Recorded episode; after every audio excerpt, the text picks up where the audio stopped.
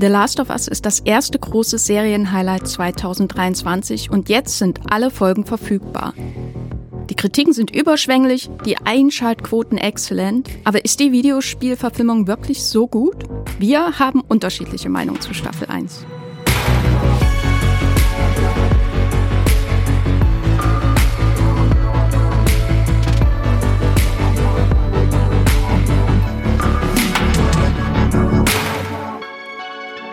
Hallo und herzlich willkommen hier bei Streamgestöber, eurem Movie-Pilot-Podcast über alles, was man so in Deutschland, Land auf Land ab streamen kann, Serien, Filme, was auch immer. Wir reden darüber und wir reden heute auch äh, über The Last of Us, die erste Staffel, die jetzt komplett streamt. Ihr könnt die schauen bei Sky beziehungsweise Wow.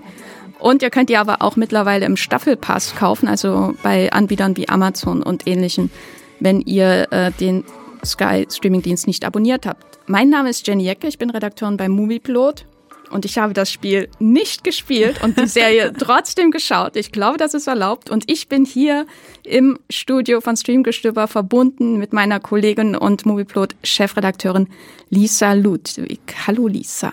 Hallo. Hast du noch mal alle Last of Us Spiele, ich glaube, es gibt zwei, komplett durchgespielt am Wochenende? Ich glaube, das wäre zeitlich sehr eng gewesen und ich glaube auch, dann hätte ich mich wegen psychologischer Überlastung heute krank schreiben lassen müssen. Ähm, ja, ich bin seit 2013 riesiger The Last of Us Fan. Ich habe damals auf der PlayStation 3 das erste Spiel gespielt. Dann habe ich es nochmal auf der PlayStation 4 gespielt und dann habe ich das zweite Spiel was wir dann ab äh, den kommenden Last of Us Staffeln verfilmt äh, sehen werden. Das habe ich dann auf der äh, PlayStation 5, glaube ich, gespielt. Ja, genau. Das kam auch erst vor. Das äh, kam vor noch nicht allzu langer Zeit raus und hängt mir emotional immer noch nach. Ähm, vielleicht werde ich heute auch sehr emotional. Aber ich freue mich, dass wir diskutieren darüber. Ich bin sehr gespannt. Ich bin auch äh, total gespannt. Ich kann schon mal sagen, äh, aus den verschiedenen Begriffen, die du jetzt genannt hast, habe ich PlayStation 3 herausgehört. Ich habe eine PlayStation 3, aber da habe ich nur Tekken gespielt. Naja. das ist auch okay. so ist das manchmal. Aber bevor wir in die Postapokalypse reisen, haben wir ein paar Worte von unserem Sponsor für euch. Unser Podcast Streamgestöber wird gesponsert von Magenta TV, dem TV- und Streaming-Angebot der Telekom. Hier gibt es Fernsehen und Streaming gebündelt auf einer Plattform. Für zu Hause und unterwegs, egal bei welchem Internetanbieter. Mit Magenta TV könnt ihr nicht nur Fernsehen und habt einen praktischen Hub für Streamingdienste wie Netflix, Amazon Prime Video, Disney Plus oder RTL Plus. Als Bonus gibt's nämlich noch die Magenta TV Megathek kostenlos obendrauf. Und hier findet ihr eine riesige Auswahl an Serien und Filmen. Mit dabei sind auch Magenta TV Originals wie das deutsche Comedy Highlight Oh Hell sowie zahlreiche Magenta TV Exclusives wie die preisgekrönte Serie The Handmaid's Tale. Wie ihr zu Magenta TV und der Megathek kommt und welche verschiedenen Angebote es gibt, das erfahrt ihr über den Link in den Shownotes dieser Podcast-Folge. Und jetzt weiterhin viel Spaß im Streamgestöber. Wir sprechen heute über die komplette erste Staffel von The Last of Us, neun Folgen. Falls ihr die Serien noch nicht gesehen habt, dann geben wir euch jetzt einen spoilerfreien Ersteindruck, der vielleicht auch euch dabei hilft, äh, zu entscheiden, sie noch zu schauen. Aber ich würde euch generell empfehlen, schaut diese Serie einfach. Ich glaube, es gibt gerade kaum eine, die so sehr im Gespräch ist, die die Menschen so sehr in Mitleidenschaft zieht, die so viel zu Dehydrierung von Menschen führt, weil alle davor sitzen und heulen, ist mein Eindruck. Mir ging es überhaupt nicht so, aber das ist das, was ich vom Internet Darüber mitbekomme. sprechen wir dann später. Äh, genau. Ähm, das heißt, ähm, Lisa, dein spoilerfreier Ersteindruck, du als Spielekennerin, was, was hat die Serie mit dir gemacht? Also die Sache ist, für mich war die Geschichte jetzt quasi überhaupt nicht neu, größtenteils. Und meine größte Angst war im Vorfeld, dass sie der Geschichte nicht, also dass sie sich zu weit vom Kern dessen entfernen, was The Last of Us für mich so besonders gemacht hat. Das haben sie nicht gemacht. Ich finde, sie haben eine sehr schöne Balance gefunden zwischen äh, Dinge, die im Spiel nur angedeutet werden oder ein bisschen anders gezeigt werden, weiter auszubauen Nebenfiguren, die im Spiel gar nicht äh, oder kaum auftauchen, äh, genug Raum zu geben und trotzdem eben immer wieder zu Joel und Ellie zurückzukehren. So ähm, mit denen man natürlich im Spiel die ganze Zeit Zeit verbringt, weil man die beiden spielt. Ähm, ich muss sagen, ich fand's gut. Es hat mir gut gefallen. Ähm, ich glaube nicht, dass es die ich glaube nicht, dass es die Spiele für mich übertrumpfen kann, aber ich glaube, das liegt auch einfach daran, weil weil das das erste Mal war, dass ich diese Geschichte gesehen habe und dann natürlich als Spielerin dann interaktiv mit drin war. Aber ich muss sagen, für mich die beste Videospieladaption, die ich bisher jemals in irgendeiner Form gesehen habe. Besser als Meisterdetektiv Pikachu? Ja. Okay, Sorry, da Ryan Reynolds. da habt ihr ja das knallharte Urteil. Ich äh, habe, wie gesagt, die Spiele nicht gespielt und war gespannt auf diese Serie, unter anderem, weil Craig Mason, äh, der Showrunner von einer meiner Lieblings-HBO-Serien der letzten Jahre, Chernobyl, ist auch seltsam, den Satz lieb oder das Wort Lieblings und Chernobyl in einem Satz zu verwenden. Aber der hier ist ja auch äh, Co-Showrunner mit Neil Druckmann zusammen. Das ist ja der Creator der Spiele. Und da habe ich mich schon gefreut auf The Last of Us, vor allem, weil ich so dachte, eine Zombie, in Anführungszeichen, ist ja eher Pilzinfektionsserie. Das klingt auch sehr seltsam. Naja, ähm, von HBO, wie sieht das aus? Bisher war das ja so das Steckenpferd von AMC und The Walking Dead und den 27.000 anderen Serien aus dem The Walking, dem The Walking Dead Universum.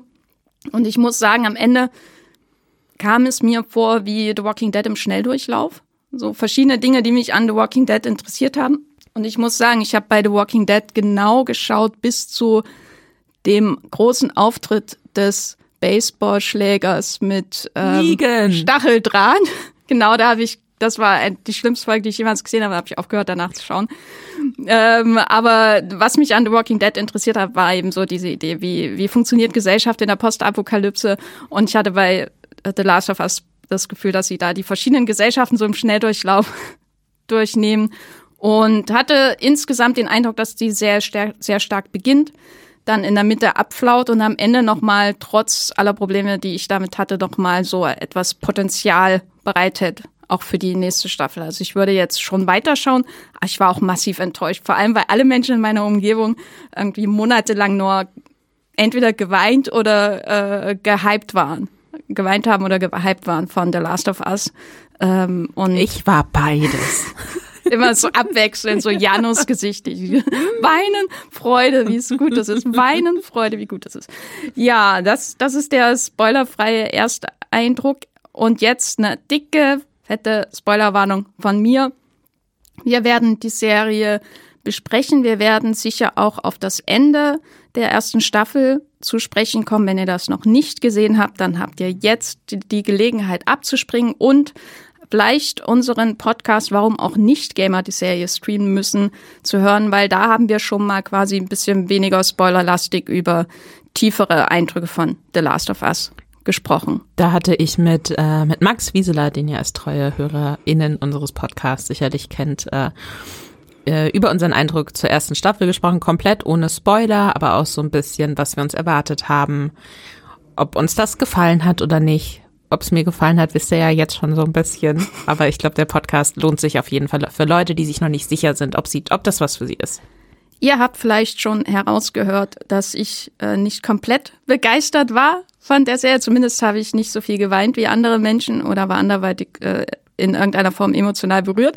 Ähm, Lisa geht es anders. Wir haben zwei unterschiedliche Meinungen zu dieser Serie und wir haben uns entschieden, jetzt nicht einfach nur chronologisch irgendwie die Folgen durchzugehen und darüber zu sprechen, welche war gut und welche war nicht, sondern wir haben uns ähm, speziell verschiedene Punkte herausgesucht, anhand deren sich vielleicht am besten zeigen lässt, wie unsere Meinungen auseinandergehen. Und das führt vom Casting bis hin dann vielleicht auch zum Finale der ersten Staffel. Und die gehen wir jetzt mal durch. Und äh, auf Platz eins meines äh, umfangreichen Docs zu äh, The Last of Us in diesem Podcast hier stehen zwei Namen, und zwar Pedro Pascal und Bella Ramsey. Pedro Pascal natürlich bekannt aus The Mandalorian, wenn er denn mal zu sehen ist. Ich glaube, das ist einer der cosiesten Jobs, die man als Schauspieler in Hollywood haben kann. Die meiste Zeit äh, machen das ja Doubles den Mandalorianer zu spielen. Und äh, er ist außerdem bekannt aus Game of Thrones.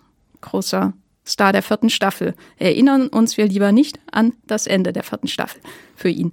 Äh, und ihm gegenüber ebenfalls Game of Thrones Star Bella Ramsey. Sie spielt Ellie, er spielt Joel. Und ich fand es ja schon persönlich interessant, als das Casting bekannt wurde, dass sie so zwei so bekannte Namen genommen haben für diese Spielefiguren. Mhm. Ähm, nicht die DarstellerInnen aus dem Spiel. Ich weiß nicht, inwiefern die Schauspiel-Background haben oder nicht. Aber äh, ich muss sagen, so als ich es dann gesehen habe, hatte ich manchmal das Gefühl, ähm, dass das sowas hat von dem Traum eines Casting-Menschen, diese zwei bekannten Gesichter. Selbst Bella Ramsey, wenn man ihren Namen nicht kennt, hat man sie in Game of Thrones kennen und lieben gelernt als kleine Mormon. Nee, war sie nicht Mormon-Tochter, aber eben hier äh, Tochter des Nordens, die da selbst den Riesen äh, sozusagen fällt. Doch, äh, Mormon. Sie war, war aus der Mormon-Familie. Okay. Ähm, und für mich bin ich, ich bin nie so richtig darüber hinweggekommen, dass die beiden Schauspieler diese Rollen spielen. Im Sinne von Joel und Ellie als organische neue Wesen in der Serie habe ich nicht so richtig wahrgenommen. Ich habe oft nur gedacht, oh, da war jemand so glücklich, dass er diese beiden Menschen gesamt, ein Serienstar, äh, beide HBO-Background, weißt du so, kannst du das nachvollziehen?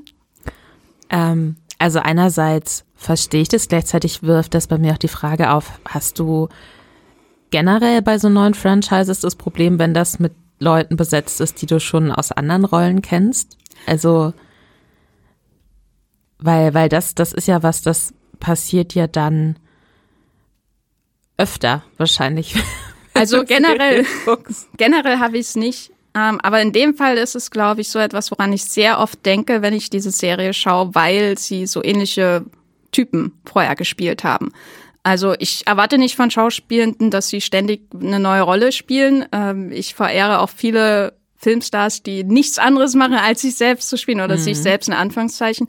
Aber das ist jetzt zum Beispiel das dritte Projekt, bei dem ich Pedro Pascal als ähm, postapokalyptischen, moralisch zwielichtigen Daddy von einem äh, Orphan äh, oder Waisenkind gesehen habe. Also das erste war Prospect, das war noch vor The Mandalorian, so ein schöner, unabhängig produzierter Science-Fiction-Film, wo er so ein, ja, irgendwie so als ein Verbrecher auf einem anderen Planeten spielt und dann muss er sich um das, um das Mädchen kümmern, ich glaube, dessen Vater er sogar umgebracht hat oder so. Und den habe ich vor ein paar Jahren beim Festival gesehen und dachte, geil, Petro Pascal, endlich kriegt er mal eine Hauptrolle. Das ist ja eine schöne Rolle. Da kann er so diesen roughen, harten Typen spielen, der Herz hat. Ja. Und dann kam in The Mandalorian Baby Yoda als sein Schützling dazu und dachte ich, geil, da kann ja mal einen roughen Typen spielen, der Herz hat und so und Gefühle zeigt, wenn er seine Maske mal abnimmt, einmal in der Staffel. Und dann kam sozusagen The Last of Us und ich dachte, hm, geil, Pedro Pascal spielt einen postapokalyptischen Orphan Daddy. Ähm, schön, habe ich schon öfter gesehen mittlerweile. Ich glaube, bei Bella Ramsey ist es nicht ganz so schlimm. Sie hat eben schon in Game of Thrones die taffe, das taffe junge Mädchen, das sich von niemandem etwas sagen lässt, gespielt. Aber hier, diese Kombi wirkt für mich so konstruiert in jeder Hinsicht, dass es mir manchmal den Blick auf Ellie und Joel verstellt hat. Ich muss dazu sagen, dass ich Pedro, also ich habe The Mandalorian nicht geguckt, weil ich halt echt auch so ein Star Wars Noob bin. Irgendwie Endor habe ich angefangen, muss ja auch irgendwann nochmal zu Ende gucken. Das, das fand ich ganz schön für mich, weil es sich so viel Wissen vorausgesetzt hat. Ähm, aber deswegen hatte ich quasi dieses von, von Grund auf dieses, oh Gott, dass ich den zum dritten Mal in so einer ähnlichen Rolle nicht.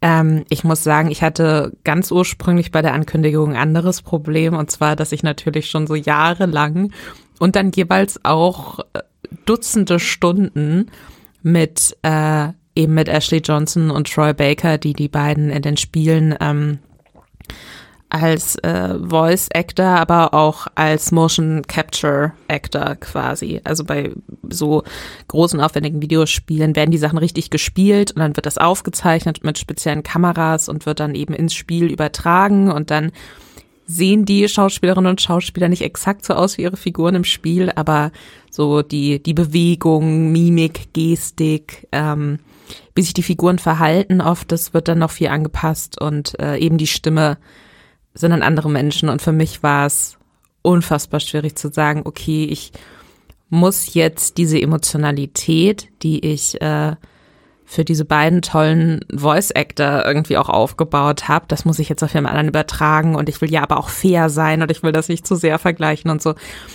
Das war so ein bisschen mein Problem und das hat mich in der ersten Folge auch noch so ein bisschen so auf Armlänge Abstand gehalten, würde ich sagen.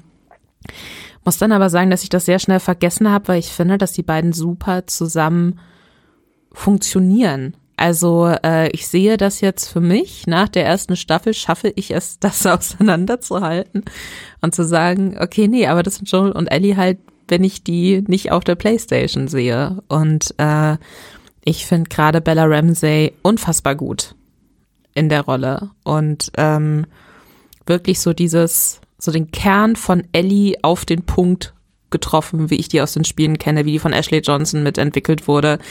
Deswegen gefällt mir das echt ziemlich gut. Ähm, ich glaube, im Rahmen dessen, wie man sowas irgendwie neu schaffen kann oder wie man auch in, ja, dann schlussendlich, da kommen wir nee, da können wir eigentlich gleich nochmal drüber sprechen, dann doch ein bisschen beschränkter Screentime, sage ich mal, möglich ist, finde ich, haben die da echt alles rausgeholt eigentlich. Ich finde die cute zusammen. Kann ich abstrakt nachvollziehen, weil ich bin auch ein Riesenfan von Bella Ramsey in der Serie. Also ich habe, ich bin wirklich, also ich war unsicher, ob sie das meistern kann, weil sie hatte eben diese, diesen einen Auftritt in Game of Thrones und das war eben auch eine sehr dankbare, irgendwie aber auch sehr dünne Rolle, mhm. würde ich mal sagen. So. Und das ist ja was ganz anderes, quasi die Co-Hauptdarstellerin von einer eigenen HBO-Serie zu sein, auf die Fans jetzt seit Ewigkeiten warten oder wo es zumindest eine angestammte große Fanbase gibt. Und was ich bei ihr wirklich sehr mag, ist, dass sie sowas, so ein Element von Unvorhersehbarkeit auch in ihrem Spiel hat. Also so manchmal ist sie eben so total lebendig und aufgeweckt und wie so ein kleiner Ball aus Energie, der da um ihn herum wirbelt. Und manchmal kommt das auch fast aus dem Nichts und dann zeigt sie natürlich wieder ganz andere Seiten, gerade gegen Ende, wo man dann auch so eine starke innere Konflikte bei ihr spürt über ihre Verantwortung als Trägerin dieses möglichen Immun äh, Immun oder dieses möglichen Anti, wie nennt man das? Nicht Impfstoff. Impfstoff, ja, keine Ahnung, habe ich nichts damit zu tun, nie gehört. Ähm, dieses möglichen Impfstoffs und äh, auch so eine so ein Opferkomplex ähm, oder ein Opferungskomplex wahrscheinlich der der da mitschwingt und das fand ich wahnsinnig spannend. Ich wusste auch bei ihr nie, wo geht die Figur jetzt hin? Wann ist sie von Gewalt geschockt? Äh, wann wann findet sie das vielleicht auch irgendwie geil, das zu sehen. Aufregend. Aufregend, genau. Ich will es jetzt mal sexuell unkonnotiert lassen. ähm, und bei ihm war das für mich alles sehr lange einfach so eine ähm, eintönige Performance. Also klar hat man so dieses langsame Aufweichen ihr gegenüber und man hat natürlich am Anfang den großen Verlust von ähm, seiner Tochter, und dann verbuddelt er sich so emotional äh, ähm, irgendwie und versucht so kalt wie möglich zu sein, um ja nichts an sich herankommen zu lassen. Und es wird ja auch visuell sehr ausgeschlachtet, je, wie oft er irgendwelche Kinder in den Armen trägt und was das dann jemals bedeutet, sozusagen.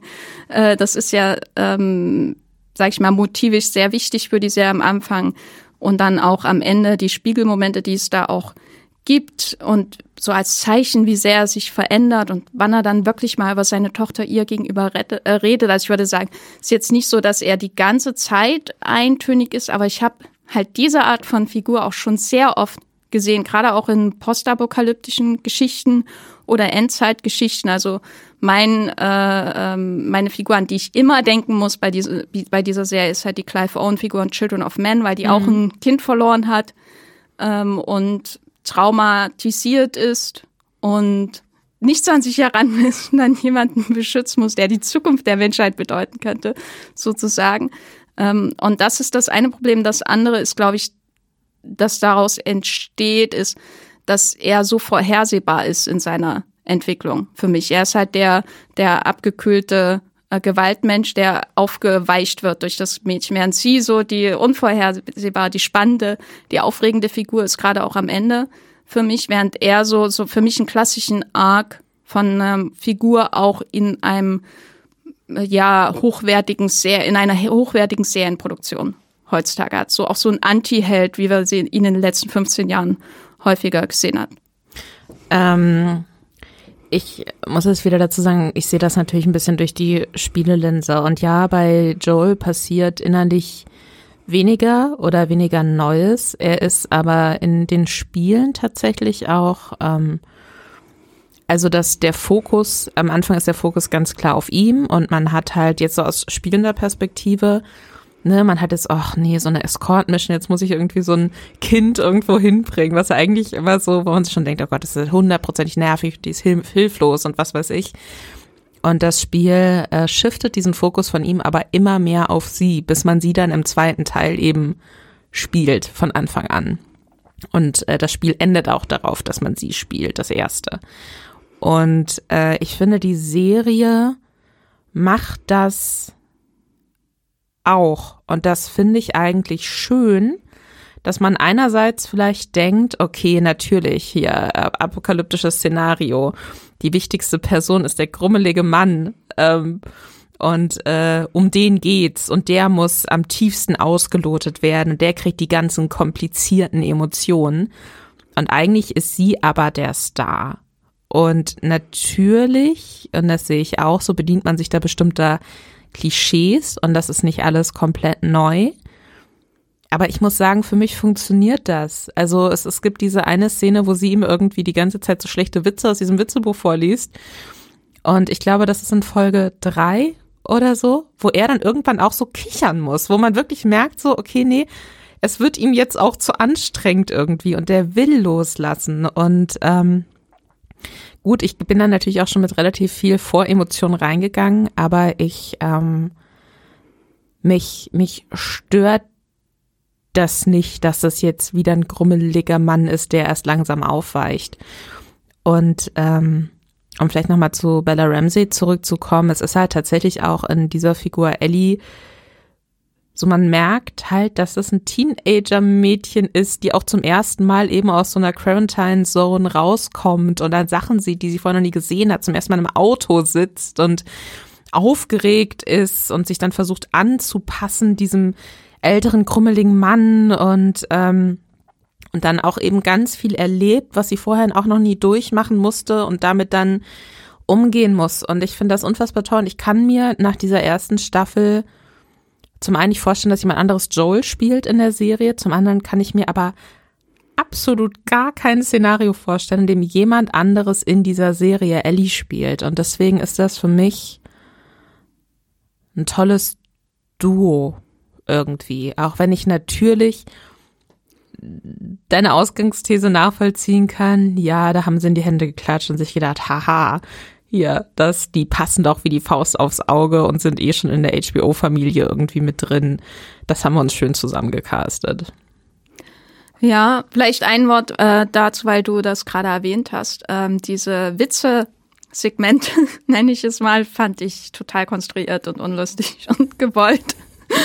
Ich weiß nicht genau warum, aber ich weiß nicht, ob es in den Spielen vorkam, aber da, Doch, das war ja. für mich mehr noch als bei diesen Action-Szenen waren das immer die Momente, wo ich dachte, da versucht jemand nach, Chemie nachzuahmen, die in den Spielen existiert, durch diese, ähm, durch diese Witzebücher, die da hineinkommen. Am, am Ende wird das ja auch noch mit Riley verbunden, story-technisch in der großen Flashback-Episode. Das hat mir dann schon wieder gefallen. Ähm, aber also zwischen äh, Riley und Ellie, die Geschichte da im, in der Mall und äh, wenn das dann zum Geschenk wird, das habe ich alles das habe ich richtig nachvollzogen. Das war für mich organisch äh, aus der Serie entstanden.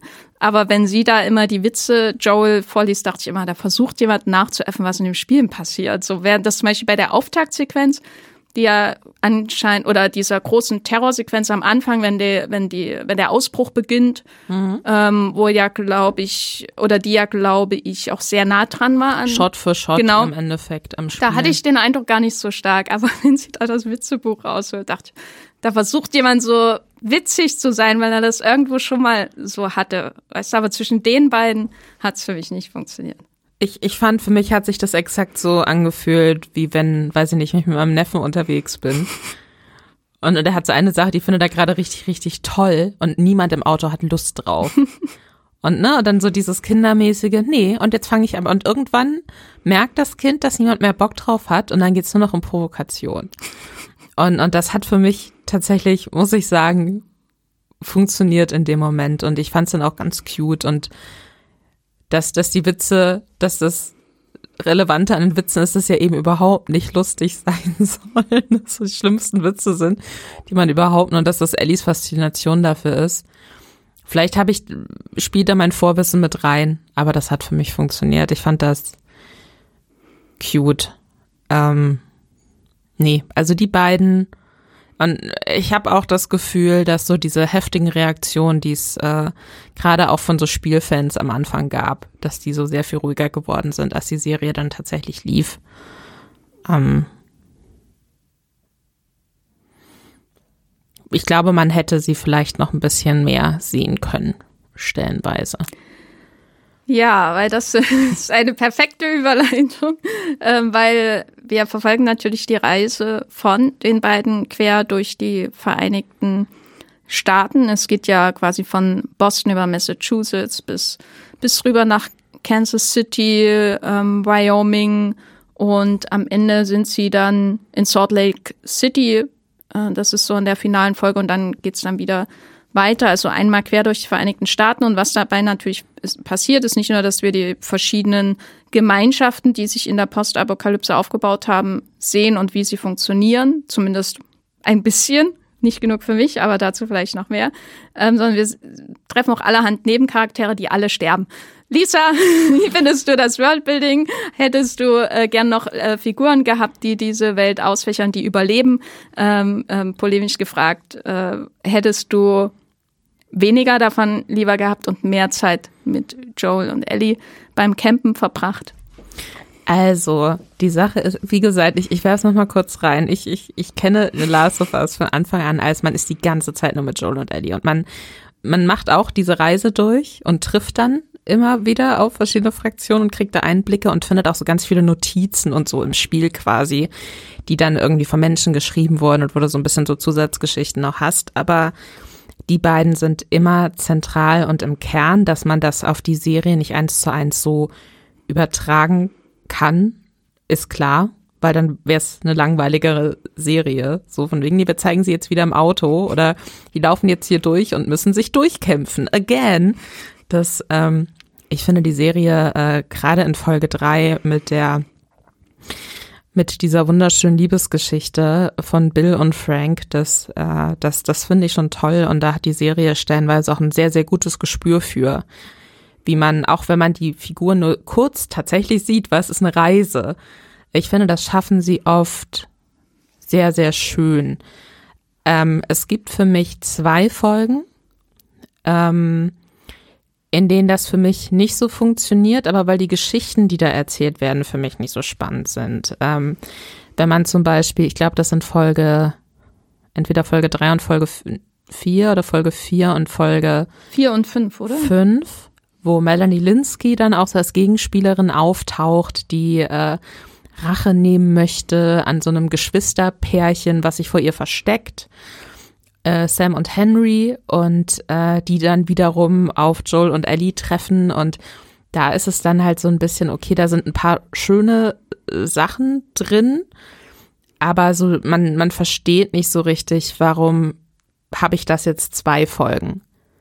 Weil so spannend ist es nicht. Während man dann für andere Sachen, wie zum Beispiel für diesen kannibalistischen religiösen Kult, dann nur eine Folge hat und ganz viel nur kurz angeschnitten wird. Ähm, da fand ich manchmal die, die Verteilung nicht so gut. Aber ich äh, finde grundlegend, dass mit, ich finde, und Craig Mason hat es auch immer gesagt, so, er will, lieber geht er schneller durch eine Geschichte durch, als dass es so Episoden gibt, wo man sich denkt, so, ja, brauche ich das jetzt wirklich? Ähm, und ich finde, in diesen neuen Episoden schaffen sie es immer wieder mit ganz kleinen Details oder ganz für mich starken Szenen so eine Welt zu entwerfen. Und dann zieht man weiter und man hat aber das Gefühl, ah, okay, ich verstehe gerade, was hier passiert.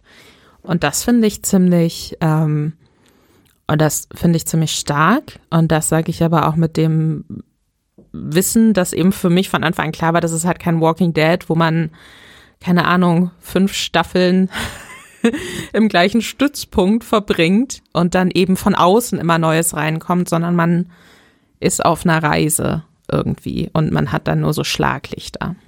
Also die Zeit, die sich die Serie für die Nebencharaktere teilweise nimmt, die habe ich auch immer so als aufatmend empfunden, aber gleichzeitig habe ich natürlich immer erwartet, dass am Ende die sterben in irgendeiner Form. Das wurde ja recht schnell ähm, durch die manchmal doch etwas schematische Erzählung ersichtlich, dass die Serie so funktioniert, dass äh, die Bösen wie die Guten, die eingeführt werden, mhm. wahrscheinlich ähm, am Ende sterben. Das hat mich ehrlich gesagt auch sehr, sehr angestrengt, weil ich keine Freude aus solchen Erzählungen ziehe, wo das so äh, explizit ge quasi äh, passiert. Aber da können wir vielleicht noch später im Detail reden. Ähm, was das von dir angesprochene The Walking Dead äh, verbringt fünf Staffeln in irgendeinem, naja, nicht im Gefängnis waren sie nicht so lange, aber so ähnlich anbetrifft.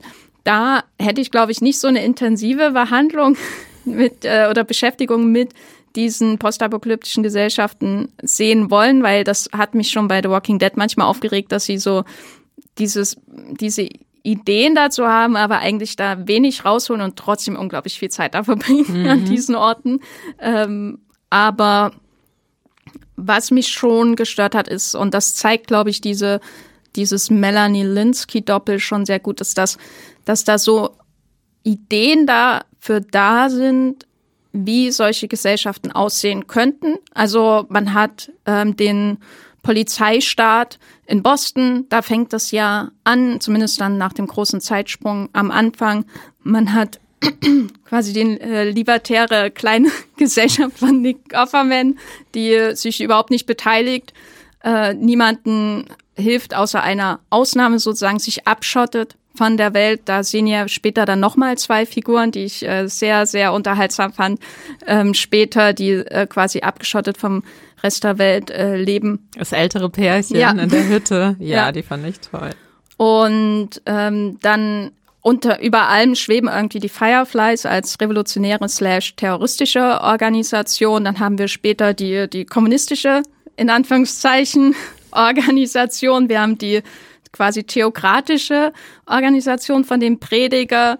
Ähm, und die Linsky-Episode, die schien mir dann doch recht ähm, stellvertretend für die Probleme da zu sein, weil das ist ja quasi kurz nach einer Revolution. Die, mhm. die Fedra, oh, ich muss das übrigens alles nochmal googeln, wie das heißt, aber die Fedra, die die QZ äh, kontrolliert hat, die wurde gestürzt von ihnen und wenige Tage später kommen quasi Joel und Ellie nach Kansas City und sehen die Nachwehen dieser neuen Bürgerwehr genau, im Endeffekt. Dieser Miliz, die da jetzt die Kontrolle übernommen hat ähm, und die Melanie Linsky, die Kathleen heißt die Figur äh, von ihr, die hat da die Kontrolle und das war so, so, ich weiß nicht, impressionistisch, glaube ich, noch zu nett gesagt, aber so, so wenig durchdacht auch ihre Figur.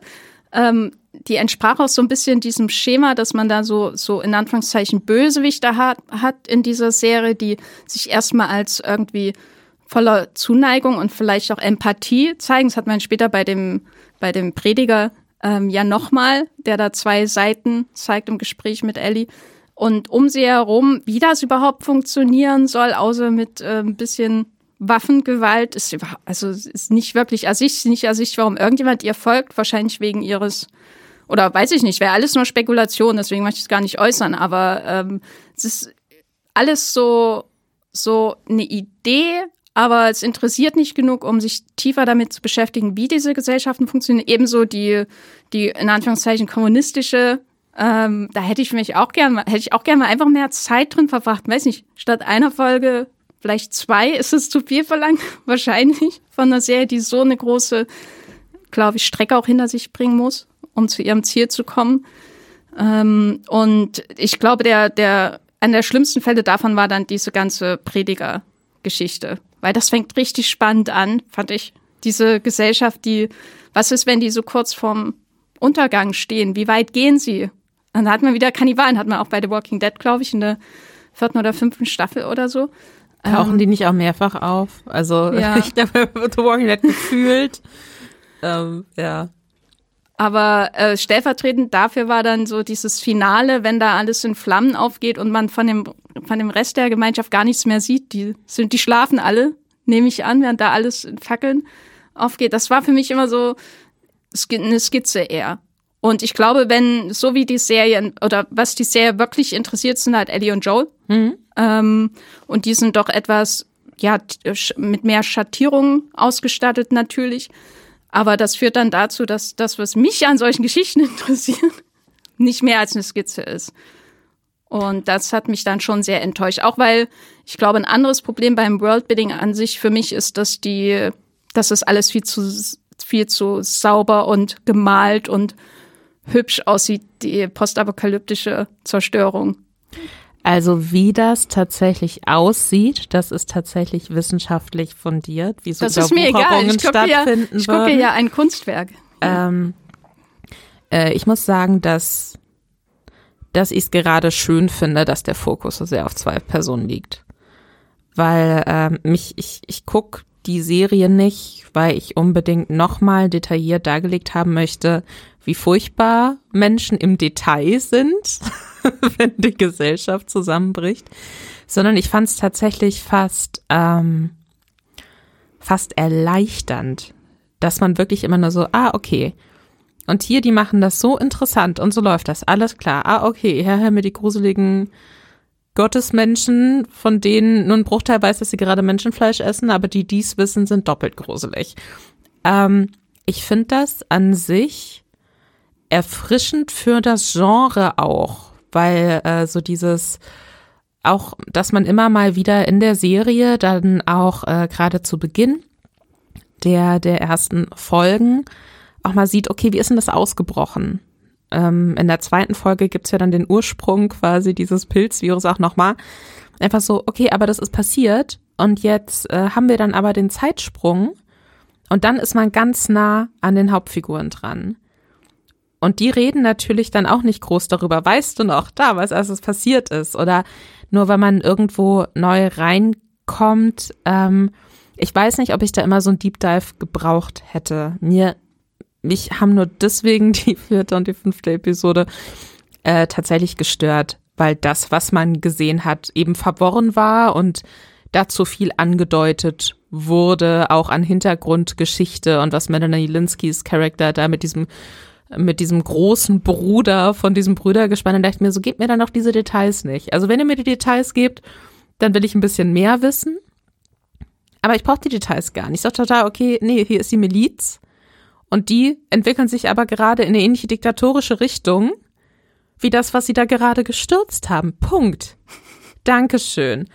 Ähm, da haben sie für mich fast zu sehr versucht, da in Windeseile was aufzubauen. Aber ansonsten funktioniert das für mich eigentlich ganz gut und gibt mir so als Reise einen guten Querschnitt dadurch, wie, wie gehen denn verschiedene Menschen mit so einer Situation um? Was kann denn da auch an unterschiedlichen Orten einfach entstehen? Ähm, das war für mich gar nicht so das Problem. Ich hatte, ähm, ich hatte eigentlich immer das Gefühl, ich verstehe so grob, wie, wie Dinge hier passiert sind und wie sich das entwickelt hat und äh, wie die jetzt an der Situation, an die Situation gekommen sind, an der Ellie und Joel da reinkommen. Und ich war dann eher oft beeindruckt, wie, wie schnell da ein Bild gezeichnet wurde. Und ich muss aber auch dazu sagen, dass äh, The Last of Us meine Lieblingsdystopische Erzählung ist, einfach, weil da in diesen Infizierten, über die wir jetzt unbedingt sprechen müssen, finde ich, ähm, die sind natürlich super gruselig, wie da diese menschlichen Körper so von innen heraus von so einem Pilz dann auch auseinandergerissen werden irgendwie. Aber da ist auch, ich, ich finde das visuell, und das sage ich als Person, die Zombies sehr oft sehr, sehr langweilig findet, ich finde das visuell total schön, oft.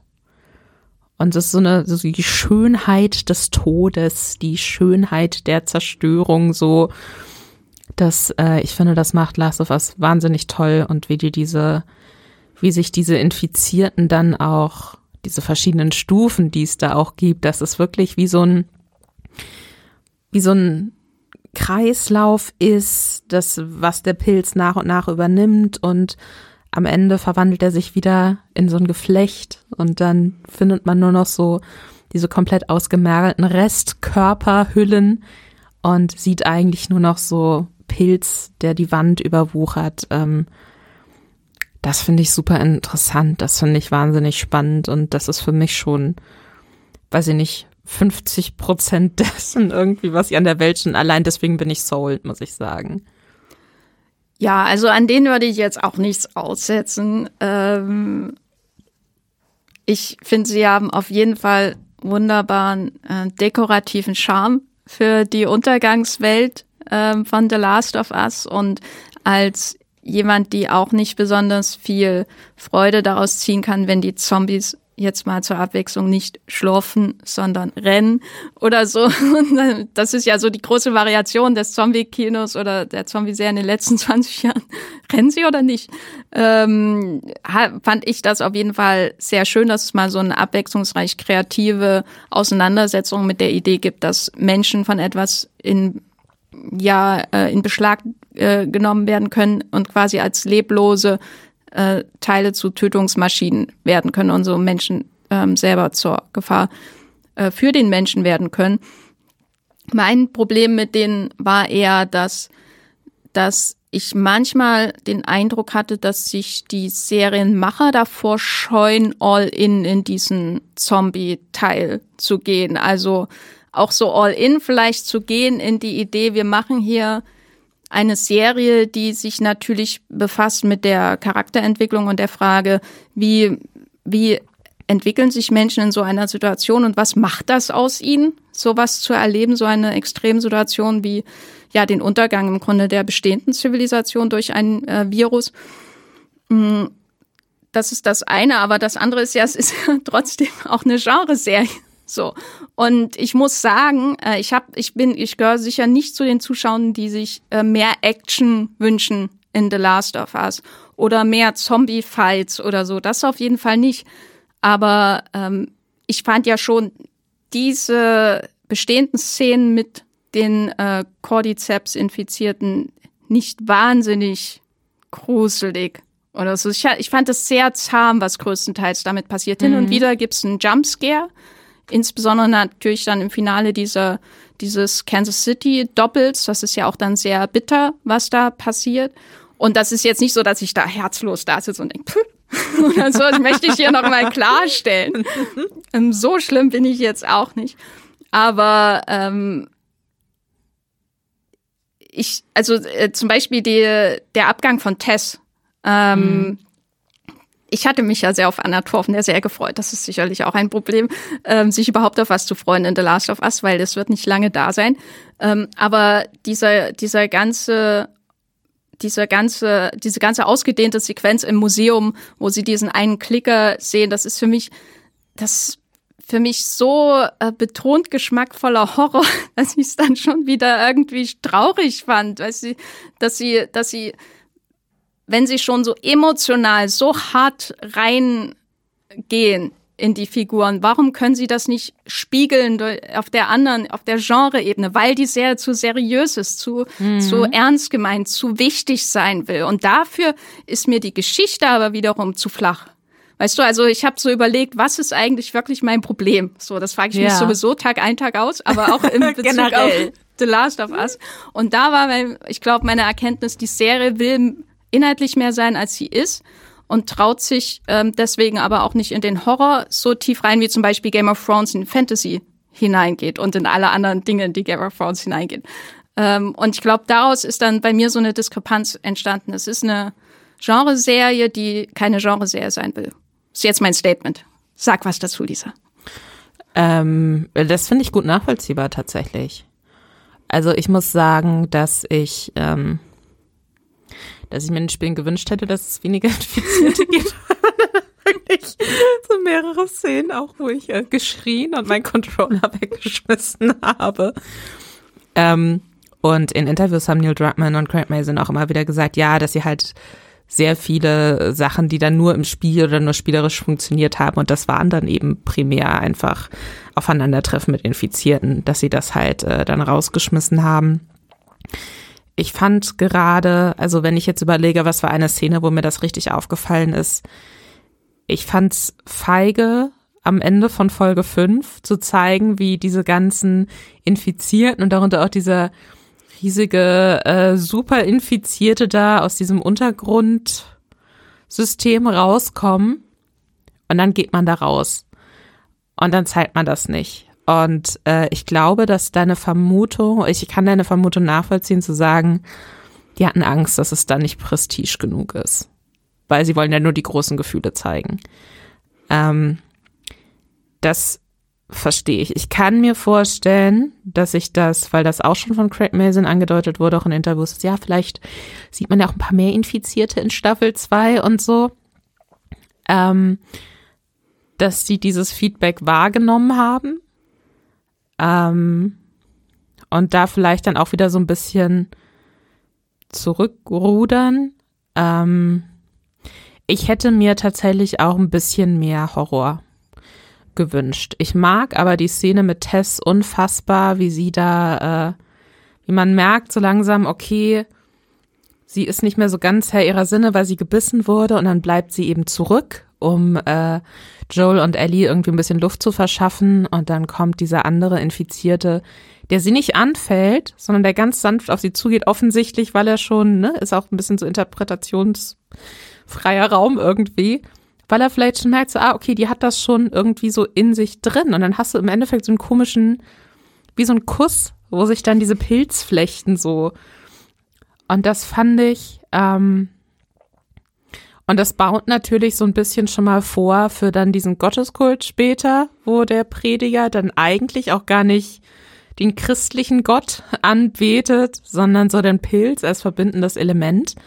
Das baut dann natürlich schon ein bisschen vor, aber ich fand das auch einfach so ein, auch nochmal so als eine ganz andere Art von so, wie, wie infiziert, also das ist nicht immer nur krass eklig und krass blutig und hier wird Fleisch aus Armen rausgerissen, sondern dass es da auch irgendwie, weiß ich nicht, auf so einer natürlichen, auf so einer Naturebene so eine Zusammenkunft gibt. Das fand ich total interessant. Ähm, ich finde, sie hätten aber gerade, weil sie die Klicker im Vorfeld so groß ähm, und ja auch so ein bisschen so Jumpscare-mäßig in Trailer eingebaut haben, da hätten sie ein bisschen mehr auf die Kacke hauen können. Das finde ich auch definitiv. Da bin ich gespannt, wie sie das äh, im zweiten Teil in, äh, in Staffel 2 machen. Weil wir haben noch nicht, wir haben auf jeden Fall noch nicht alle Entwicklungsstufen gesehen, sage ich mal so. Kommt nach dem Blautar noch was? Ja, ja. Okay. Das habe ich im zweiten Spiel. Also ich will jetzt nicht spoilern, aber es, es, gibt da so eine Szene, die musste ich, da musste ich so alle. Es gibt äh, bei Last of Us 2 so verschiedene ähm, Einstellungen, zum Beispiel, wenn du Farben schlecht sehen kannst oder wenn du dunklen in, in dunklen Situationen, wenn du halt so ein bisschen Probleme mit den Augen hast oder einfach nicht zu 100% Sehkraft hast, dass du so Sachen hochdrehen kannst oder so. Und ich habe das dann im, äh, in einem Modus gespielt, wo alles so grau hinterlegt war und man nur noch die Umrisse von Sachen gesehen hat, weil ich es sonst nicht hätte spielen können, was so gruselig war. Bin ich sehr gespannt, wie das dann bei HBO dargestellt wird. Also als jemand, die Horrorfilme nur am helllichten Tag und bei geöffneten äh, Vorhängen schauen, kann ich das nachvollziehen. Ähm, wir haben jetzt schon die Emotionen angesprochen. Ich hatte ja vorhin schon gesagt, dass mir die Erzählung etwas schematisch vorkam, dass ihnen immer wieder Menschen ans äh, vorgestellt werden, ans Herz äh, gelegt werden, so ach, ach, die beiden, ach, ach, die sind äh, so nett, diese beiden Namen. Ich meine, bei Bill und Frank, da verstehe ich es absolut. Das ja. ist ihre in sich abgeschlossene Story. Aber es beginnt ja im Grunde schon bei Tess, ähm, was ja auch durch das Stunt-Casting, muss man ja schon sagen, von ähm, Anna Torf ähm, vorbereitet wird. Man denkt, sie ist größerer Teil der Serie und dann stirbt sie in der zweiten Folge mhm. schon. Und das geht ja dann so weiter dass immer wieder Figuren eingeführt werden, dann ja auch in Kansas City das Brüderpaar, ähm, die einen weggerissen werden, rausgerissen werden. Damit das Herz. Ich muss sagen, ich bin für sowas nicht sehr anfällig. Ich bin eher so eine Zuschauerin, die zehn Folgen schaut und am Ende bei einem großen emotionalen Finale dann auch gerne frei weint, weil sich die Serie das verdient hat, mhm. zum Beispiel, oder ein Film nach ähm, 90 Minuten idealerweise. Und hier ist es eher so, ähm, ich war traurig, als Tess gestorben ist. Ich war traurig, als äh, das Ende von Bill und Frank nahte. Und irgendwann konnte ich nicht mehr traurig sein, mhm. weil ich ein herzloser Mensch bin. Wie ist es bei dir? Ähm, ich muss dazu sagen, dass mir das Wichtigste bei Filmen und Serien immer ist, dass ich irgendetwas Großes dabei fühlen kann. Das kann auch Hass sein zum Beispiel. Ich habe hier am Ende dieses Podcasts auch schon mal eine Serie empfohlen, die ich hassend geguckt habe die ganze Zeit, weil sie so schrecklich war und ich konnte nicht aufhören, sie zu gucken. Vielleicht habe ich nachher auch noch mal so. ich wollte gerade sagen. Also das ist, ich, ich möchte das Schlimmste, was man mir antun kann, ist, dass ich gar nichts fühle. Lieber fühle ich was Negatives als gar nichts. Und äh, The Last of Us ist für mich als, als Spielerei auch immer das gewesen, so das hat mich einfach emotional komplett ausgenockt. Ähm, an, an mehreren Stellen. Das zweite Spiel auch noch mal krasser. Ähm, und ich wusste nun natürlich auch schon bei manchen Sachen, was da kommt. Dritte Folge, Bill und Frank hat mich komplett überraschend getroffen, weil das ist ganz, ganz anders als in Spielen. Da ist ähm, Bill nämlich, Bill überlebt da meines Wissens nach. Einer verlässt den anderen, oder? Habe ich das? Hab ich Äh, das Frank ähm, er, er bringt sich um. Und also verlässt Bill davor und, und bringt sich dann um, wird aber auch suggeriert, dass er vorher gebissen war und das ist deswegen. Ähm, nee, und, und ich habe aber auch gemerkt, ich hatte die Serie komplett als Screener, bevor die äh, angefangen hat bei Sky und Wow zu laufen und bei HBO. Und war dann natürlich versucht zu sagen, okay, ich guck, um schon mal so ein paar Texte auch vorzubereiten, ich guck sehr viel am Stück und habe gemerkt, dass ich das nicht kann weil das für mich eine Serie ist und das wäre dann zum Beispiel so die, der Anti-Entwurf zum Netflix-Binge-Modell. Ich finde nicht, dass man das gut hintereinander weggucken kann. Eben weil die sehr ernst ist, weil sie sich vielleicht dann auch manchmal, wie du jetzt sagst, ein bisschen zu ernst nimmt oder so. Aber eben auch, weil wenig Leichtes passiert und einen das schon runterzieht, sage ich mal. Ähm ich muss sagen, es hat mich an mehreren Punkten fand ich das sehr emotional. So in der ersten Folge, wie Joel seine Tochter verliert, mit der man viel, viel mehr Zeit hat in der Serie als im Spiel tatsächlich. Ähm, das, da hatte ich schon Tränchen im Auge. Ähm, auch wie, wie er dann nach dem Zeitsprung eingeführt wird, wie er dann da irgendwie tote Kinder entsorgt, die wir vorher noch sehen, denen noch gesagt wird, nee, komm, alles wird gut.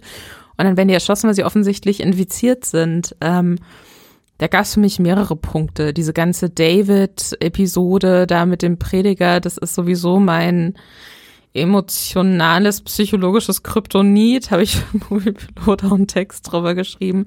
War in der Serie nicht ganz so schlimm. Aber auch da, wie Ellie da danach dann zusammenbricht, also das, das holt mich schon emotional ab. Und äh, dann weiß ich aber auch, okay, das ist was, was mich runterzieht. Und dann brauche ich für mich die Energie, und drumrum auch die Zeit, um zu sagen, ich lasse es jetzt zu, was zu gucken, was mich so runterzieht. Ich verstehe, wenn Leute sagen, ey, das, ich will das nicht. So, warum, warum lasse ich mich so torturen? So von Woche zu Woche oder, okay, aber kann bitte auch was anderes passieren, weil das ist keine Emotion, die mir jetzt Freude macht. Ich finde das für mich okay. Also wenn, wenn, hab oft Lust auf sowas. Und ne, das ist so wie wenn ich sage, ach Mensch, heute war ich zu gut gelaunt, vielleicht gucke ich jetzt nochmal Requiem for Dream oder so, ne? Einfach mal wieder Lust, so einen Nervenzusammenbruch vom, vom Fernseher zu haben. Und äh, da so vom, äh, weiß ich nicht, vom Qual-Level fällt da Last of Us für mich auch ähm, rein, immer wieder. Und verstehe ich, dass es nicht jeder mag. Ich finde das für mich, also ich kann sowas gucken, ich gucke sowas gern manchmal. Hm. Ja, das kann ich auf jeden Fall nachvollziehen. Ich glaube, mein Problem ist schon eher, dass ich nicht mal, also oder dass ich ab einem bestimmten Punkt äh, einfach nicht mehr mitgehe mit den emotionalen Lows, sind ja eher Lows mhm. als Peaks, würde ich mal sagen, weil ich merke, wie die Serie in Anführungszeichen wirklich funktioniert. So, also ich sehe den Mechanismus hinter der Erzählweise und fühle mich bewusst manipuliert, und wenn ich, also das ist für mich mein Kryptonit, wenn ich merke, mhm. es ist wie mhm. mit, mit ähm, Serien oder Filmen, wo, wo ähm, am Ende eine Montage zu einem traurigen Folk-Rock-Song kommt. Also quasi ja. jede Folge von Scrubs. Ja, weißt ja. du, wo ich denke, lass mich bitte damit in Ruhe, ich fange jetzt nicht an zu weinen. So, weil ich weiß, dass ihr mich dazu bringen wollt. Sitzen schon so da und so. Ich sitze da. Reiben sich die Hände hinterm Fernseher und ja, warten auf deine Tränen. Genau, und nee, das geht gar nicht. Aber vielleicht kommen wir zum Schluss, zum Finale dieser ersten Staffel, wo ja eigentlich gar nicht so viel passiert, außer eine Rampage von Joel, die anscheinend äh, und, und danach eine Lüge von ihm, die anscheinend, wie ich hinterher ähm, gemerkt habe, sehr kontrovers ist. Oder äh, Bella Ramsey hat, glaube ich, auch im Vorfeld gesagt, dass das Finale die Menschen spalten wird. Und so, äh, und ich habe das geschaut und dachte so, ja, wird schon vorbereitet, was jetzt als nächstes passiert, aber eigentlich alles, was passiert, äh, in sich, zumindest was die Charakterentwicklung angeht, stimmig, mhm. würde ich sagen. Das muss ich äh, bei aller Kritik der Serie zugute halten. Ich finde das Finale stimmig. Ich finde die, ähm, die, den Realismus hinter seines, seiner Attacke gegen die Fireflies in dem Krankenhaus ähm, problematisch.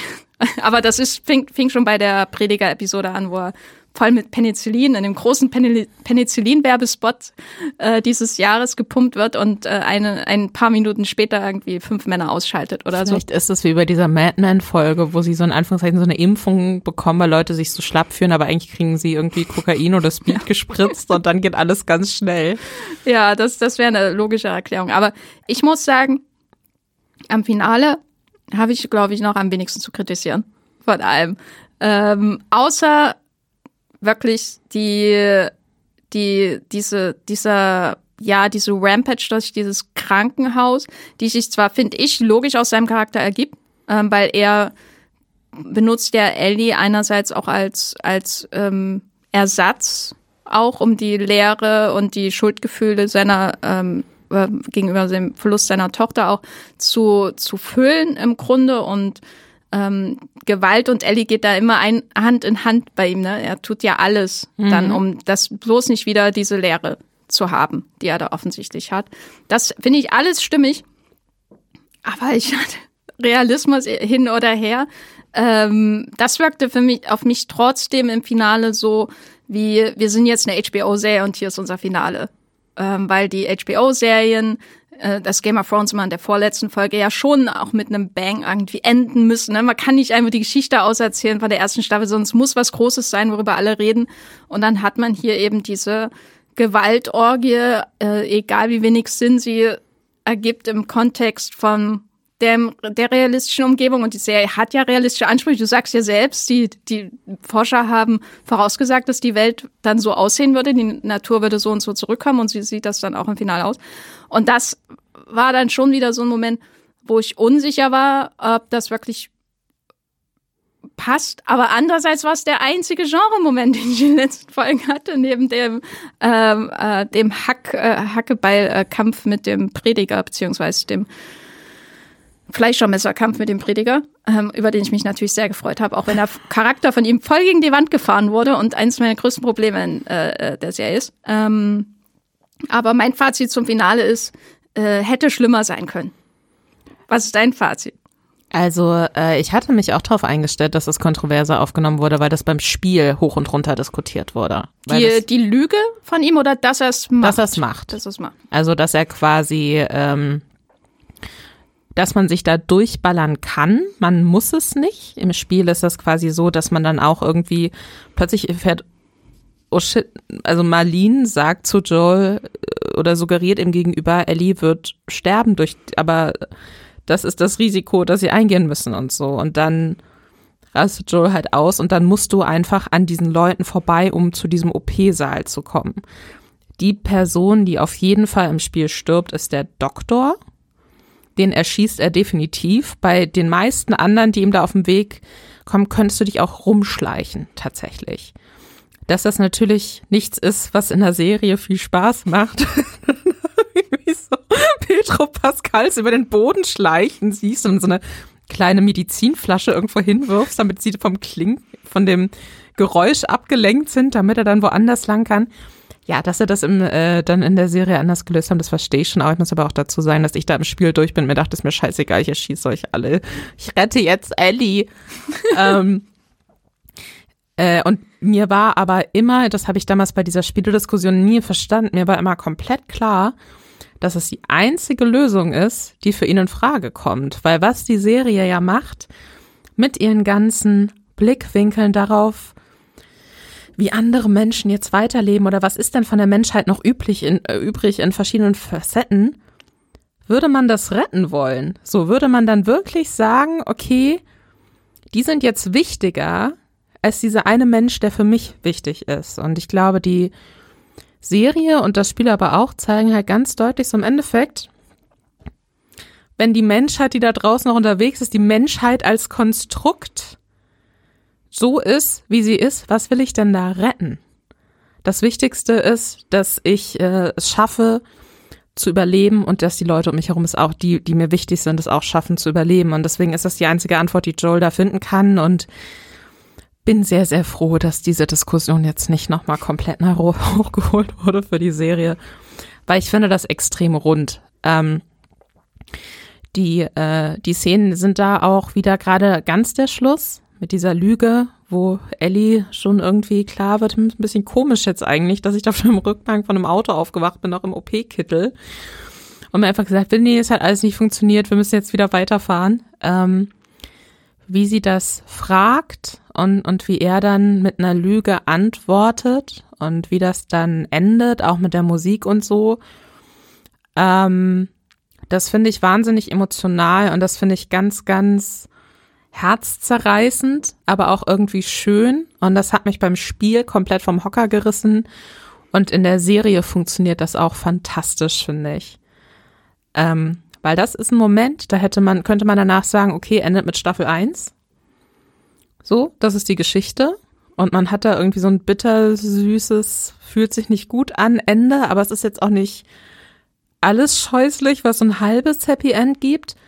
Und gleichzeitig hat man aber auch irgendwas, wo man sich denkt, so, oh Gott, wie geht es jetzt weiter? Und ähm, das hat deswegen für mich das perfekte Ende für diese erste Staffel auch und bin da sehr, find's gut. Ich weiß, äh, hochgeschätzter Kollege Matthias hat auch einen Text drüber geschrieben, der fand es nicht so gut. Es hat für ihn dann nicht mehr so gut funktioniert wie im Spiel. Ich fand's gut, dass sie das so eins zu eins übernommen haben aus dem Spiel, muss ich sagen. Und ähm, grundlegend muss ich sagen, dass äh, ich es sehr, sehr toll finde, wie viel Wichtiges. Also ich, ich finde schlussendlich, wenn ich auf die ganze Staffel nochmal zurückgucke, haben sie eine gute Balance gefunden zwischen das nehmen wir eins zu eins aus den Spielen und hier lassen wir uns Freiheiten. Ähm, hätte ich nicht gedacht, dass das so gut klappt. Mhm. Mein Eindruck, als ich das gesehen habe, dass die letzte Folge war, jetzt geht's richtig los. Jetzt, jetzt passieren Dinge, die, die insbesondere besondere Joel für mich interessant machen.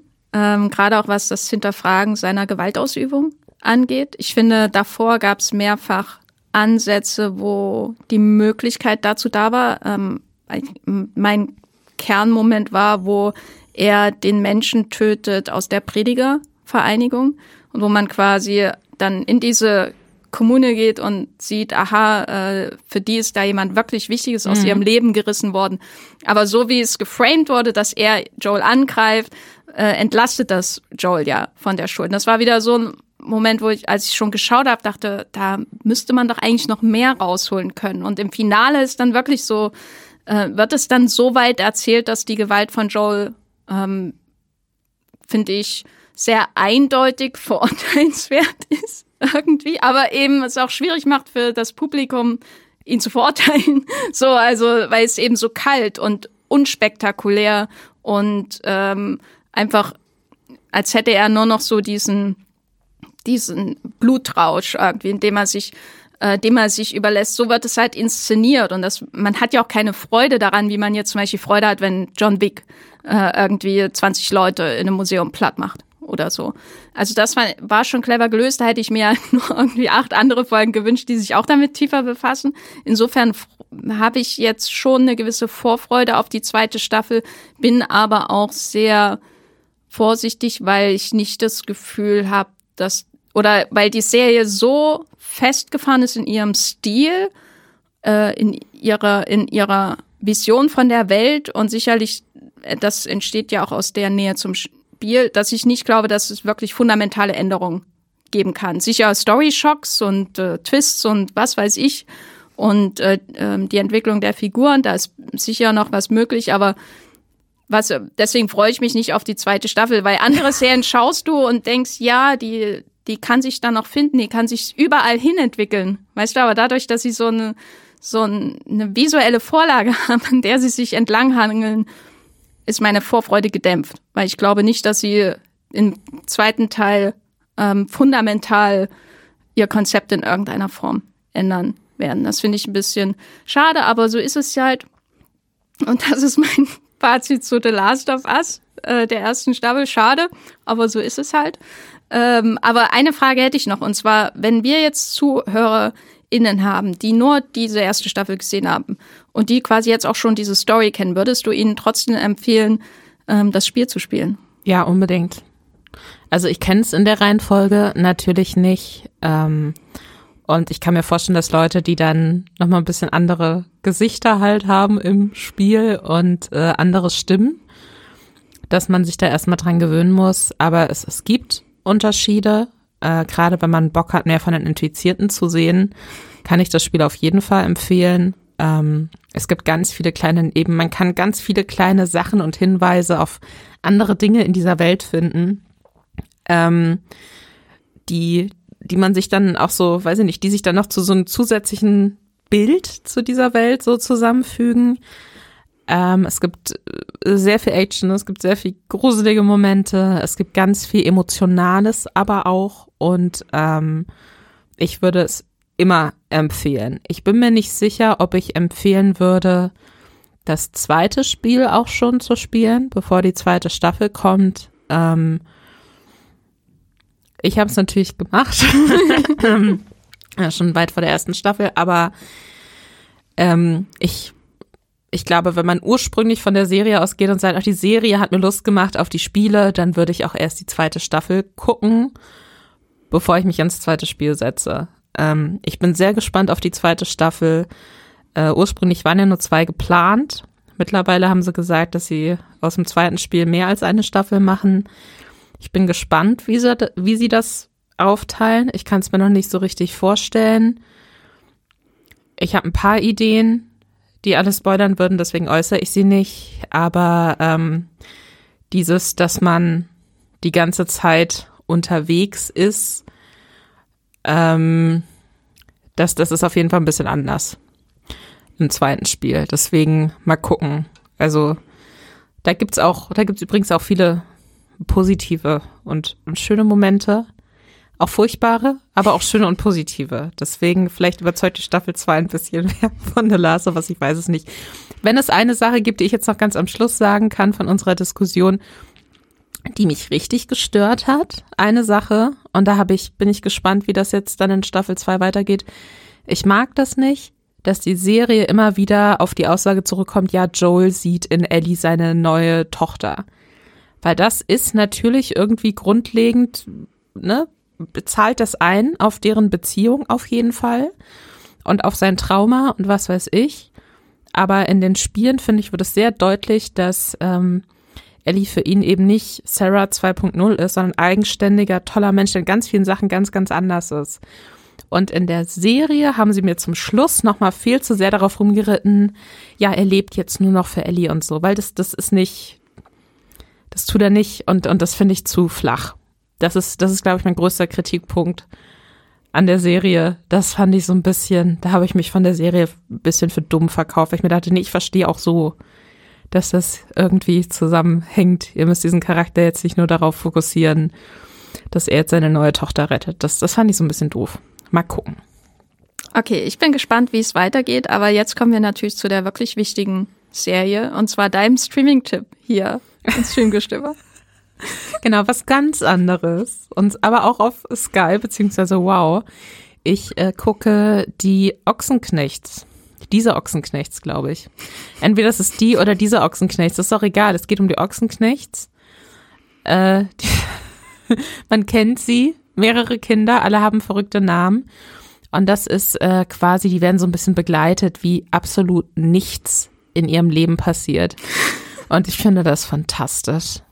Das ist so abstrus inhaltsleer, dass man so fünf Folgen hat, an dessen Schluss dann so, ach so, ja, äh, vielleicht heiraten wir jetzt. Und man ist so, okay. Aber hiervon, also, es, es, es gibt so zweite Staffel, geht's um eine Hochzeit auch und dann wird so lang, voll lange aufgehört, oh mein Gott, äh, es gab einen Sturm, hoffentlich gibt's überhaupt Strom bei der Wedding Location. Und offen, dass es Strom gibt, erfährt man dann bei halt, keine Ahnung, Cheyenne, Ochsenknecht, die Haare geglättet werden. Aber es gibt so ganz viele, alles, wenn man sich denkt, oh, jetzt könnte Drama entstehen, wird es einfach so fallen gelassen. Vielleicht hatte man dann auch kein Material gedreht und dann kommt einfach irgendwas komplett anderes und es ist so dumm. Es ist alles so dumm und es ist so leer und man ist eigentlich die ganze Zeit nur so, warum hängt Wilson Gonzales Ochsenknecht, der offensichtlich der coolste aus der Familie ist, die ganze Zeit mit seiner Family rum? So kann man den nicht einfach irgendwie der ist so ein bisschen interessant, aber es ist furchtbar. Es ist von vorne bis hinten furchtbar. Und ich liebe es. Und ich gucke, ich erwarte jeden Montag äh, voller Spannung die neue Folge. Und wir nehmen diese Podcast-Folge gerade an einem Montag auf. Das heißt, wenn ich heute irgendwann zu Hause bin, wisst ihr, was ich mir auf Sky reinziehe. Diese Ochsenknechts. Das ist doch mal ein schöner Tipp. Ähm, ich glaube, meiner ist im Vergleich dazu qualitativ extrem wertvoll. Ähm, und zwar. Ich mag es, wie du das überhaupt nicht eitel gesagt hast. ähm, und zwar ein äh, koreanischer, südkoreanischer Actionfilm, der heißt Killbox Soon, den habe ich bei der Berlinale gesehen und der kommt glücklicherweise bereits am 31. März zu Netflix. Dann könnt ihr ihn auch da schauen und ich möchte dazu gar nicht so viel sagen, außer dass es sehr, sehr kreativ und abwechslungsreich inszenierte Action-Sequenzen hat, eine schöne, unerwartete unerwartet tiefe auch Charakterarbeit. Und aber am meisten äh, finde ich begeistert mich einfach das Grundkonzept dieses Films, weil er handelt nämlich von quasi oder ihr kennt ja sicher BTS und andere Blackpink. Ich, ich stehe überhaupt nicht auf K-Pop. Blackpink ist auch eine K-Pop-Band. Genau. Da auf Netflix eine ich bin Doku, so, ich, ich bin so drüber. erleichtert, dass es wirklich eine K-Pop-Band ist. Aber was ich weiß über südkoreanische Popmusik ist, dass die extrem mächtige Talent-Agencies haben, die diese Bands quasi wie auf dem Fließband produzieren. Und Killbox Suna, die Ausgangsidee, was, wenn wir Talent Agencies haben, aber es geht nicht um Popsänger, sondern um AuftragskillerInnen. Und äh, wenn das euch nicht reizt, dann weiß ich auch nicht mehr Fans von John Wick und Action allgemein und südkoreanischen Thrillern und Actionfilmen. Da gibt's ja jetzt eine Menge bei Netflix. Sollten sich den auf jeden Fall vormerken. Da ist Kill Bok Soon mit Doppel O und der ist ab 31. März bei Netflix und der macht Spaß. Das klingt fantastisch. So. Ich kann an dieser Stelle, wie ich erst natürlich äh, bei Lisa bedanken. Lisa, wo bist du im Internet zu finden? Ähm, auf Moviepilot natürlich unter dieser Ludwig, beziehungsweise mein Nutzerprofil heißt L Ludwig zusammengeschrieben. Und ihr könnt mir auch sehr gerne auf Twitter folgen, at antialleslisa, obwohl ich da auch sehr viel Liebe versprühe, unter anderem für Joel aus The Last of Us. Aber überzeugt euch selbst.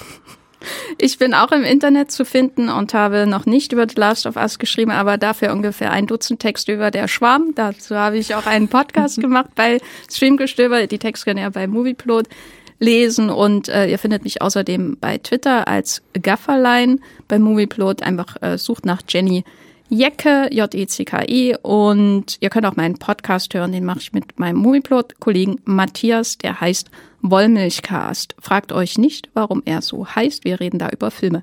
Und ich habe aber noch ähm, wunderschönes Feedback äh, von unserer Hörerschaft, das ich nicht unterschlagen möchte.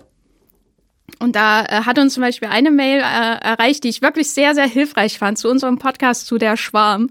Ähm, Esther hatte sich ja gefragt in dem Podcast, warum das Schiff die äh, Juno war es, glaube ich, so schnell untergeht. Da haben wir eine wunderbare E-Mail ähm, bekommen, die uns erklärt hat, ähm, nun ein Schiff schwimmt, weil es Wasser verdrängt, ist in diesem Wasser aber zu viel Methangas, wie in dieser Szene, so ist nicht genug Wasser zum Verdrängen da und das Schiff sinkt. Und das ist das Feedback, was ich wirklich von den Menschen brauche. Erklärt Ja. mir, warum Schiffe sinken. Das ist äh, nicht ironisch gemeint, das ist hilfreich. Voll, wusste ich auch nicht. Jetzt habe ich aus das Leben gelernt. Ja. Und dann haben wir noch ähm, schönes äh, Feedback äh, bekommen von Jens, äh, der geschrieben hat, dass er sich äh, unbedingt immer auch die Zeit nimmt hier äh, oder wenn er gerade nicht die Zeit hat, die Hintergründe, Easter Eggs und so weiter von äh, Serien zu recherchieren, dass er da uns, ich zitiere, steht oder dass es ihm stets eine große Freude ist, äh, mir meinen Background bei euch abzuholen. Euch, das sind wir, Streamgestöber. Vielen Dank dazu. Und Jens hat auch geschrieben, dass er sich noch wünscht, dass wir, wenn wir auf ältere Shows zurück schauen, dass wir tiefer auch auf die damaligen Kritikpunkte eingehen. Das haben wir ja zum Beispiel bei Game of Thrones ähm, gemacht und das ist auch Feedback. Das hören wir gerne, das lesen wir gerne. Schickt es uns ähm, an podcast.movieplot.de ihr könnt uns auch bei Twitter schreiben. Wir haben da einen Account, der heißt Streamgestöber mit OE. Den könnt ihr natürlich auch folgen, dann verpasst ihr Unbedingt. keine neue Folge. Ihr könnt natürlich auch diesen Podcast abonnieren. Hilft auch dabei, äh, keine neue Folge hier zu verpassen. Ähm, bei Spotify geht das natürlich Apple Podcast, Podcast Addict und ihr könnt dann auch einstellen jeweils, dass ihr ähm, Push-Notifications bekommt, wenn eine neue Folge erschienen ist. Da verpasst ihr dann wirklich keine neue Folge. Und wenn ihr Streamgestöber mögt, dann könnt ihr uns das natürlich an podcast.moviplot.de schreiben. Ihr könnt aber auch Reviews hinterlassen, zum Beispiel bei Apple Podcasts und da eine Sternebewertung abgeben oder ähm, bei Spotify dasselbe tun. Ja. Ähm, wenn ihr noch mehr von The Last of Us wissen wollt, dann schaut auf Movieplot. Wir haben ganz viele Artikel dazu geschrieben. Wir haben, wie gesagt, schon eine andere Podcast-Folge aufgenommen. Und äh, ich möchte diesen Abschied hier nicht länger in die, äh, weiter in die Länge ziehen, wie manche äh, Showtime-Serien es tun. Und äh, äh, ich sage einfach nur, streamt was Schönes. Und nehmt euch vor Pilzen in Acht.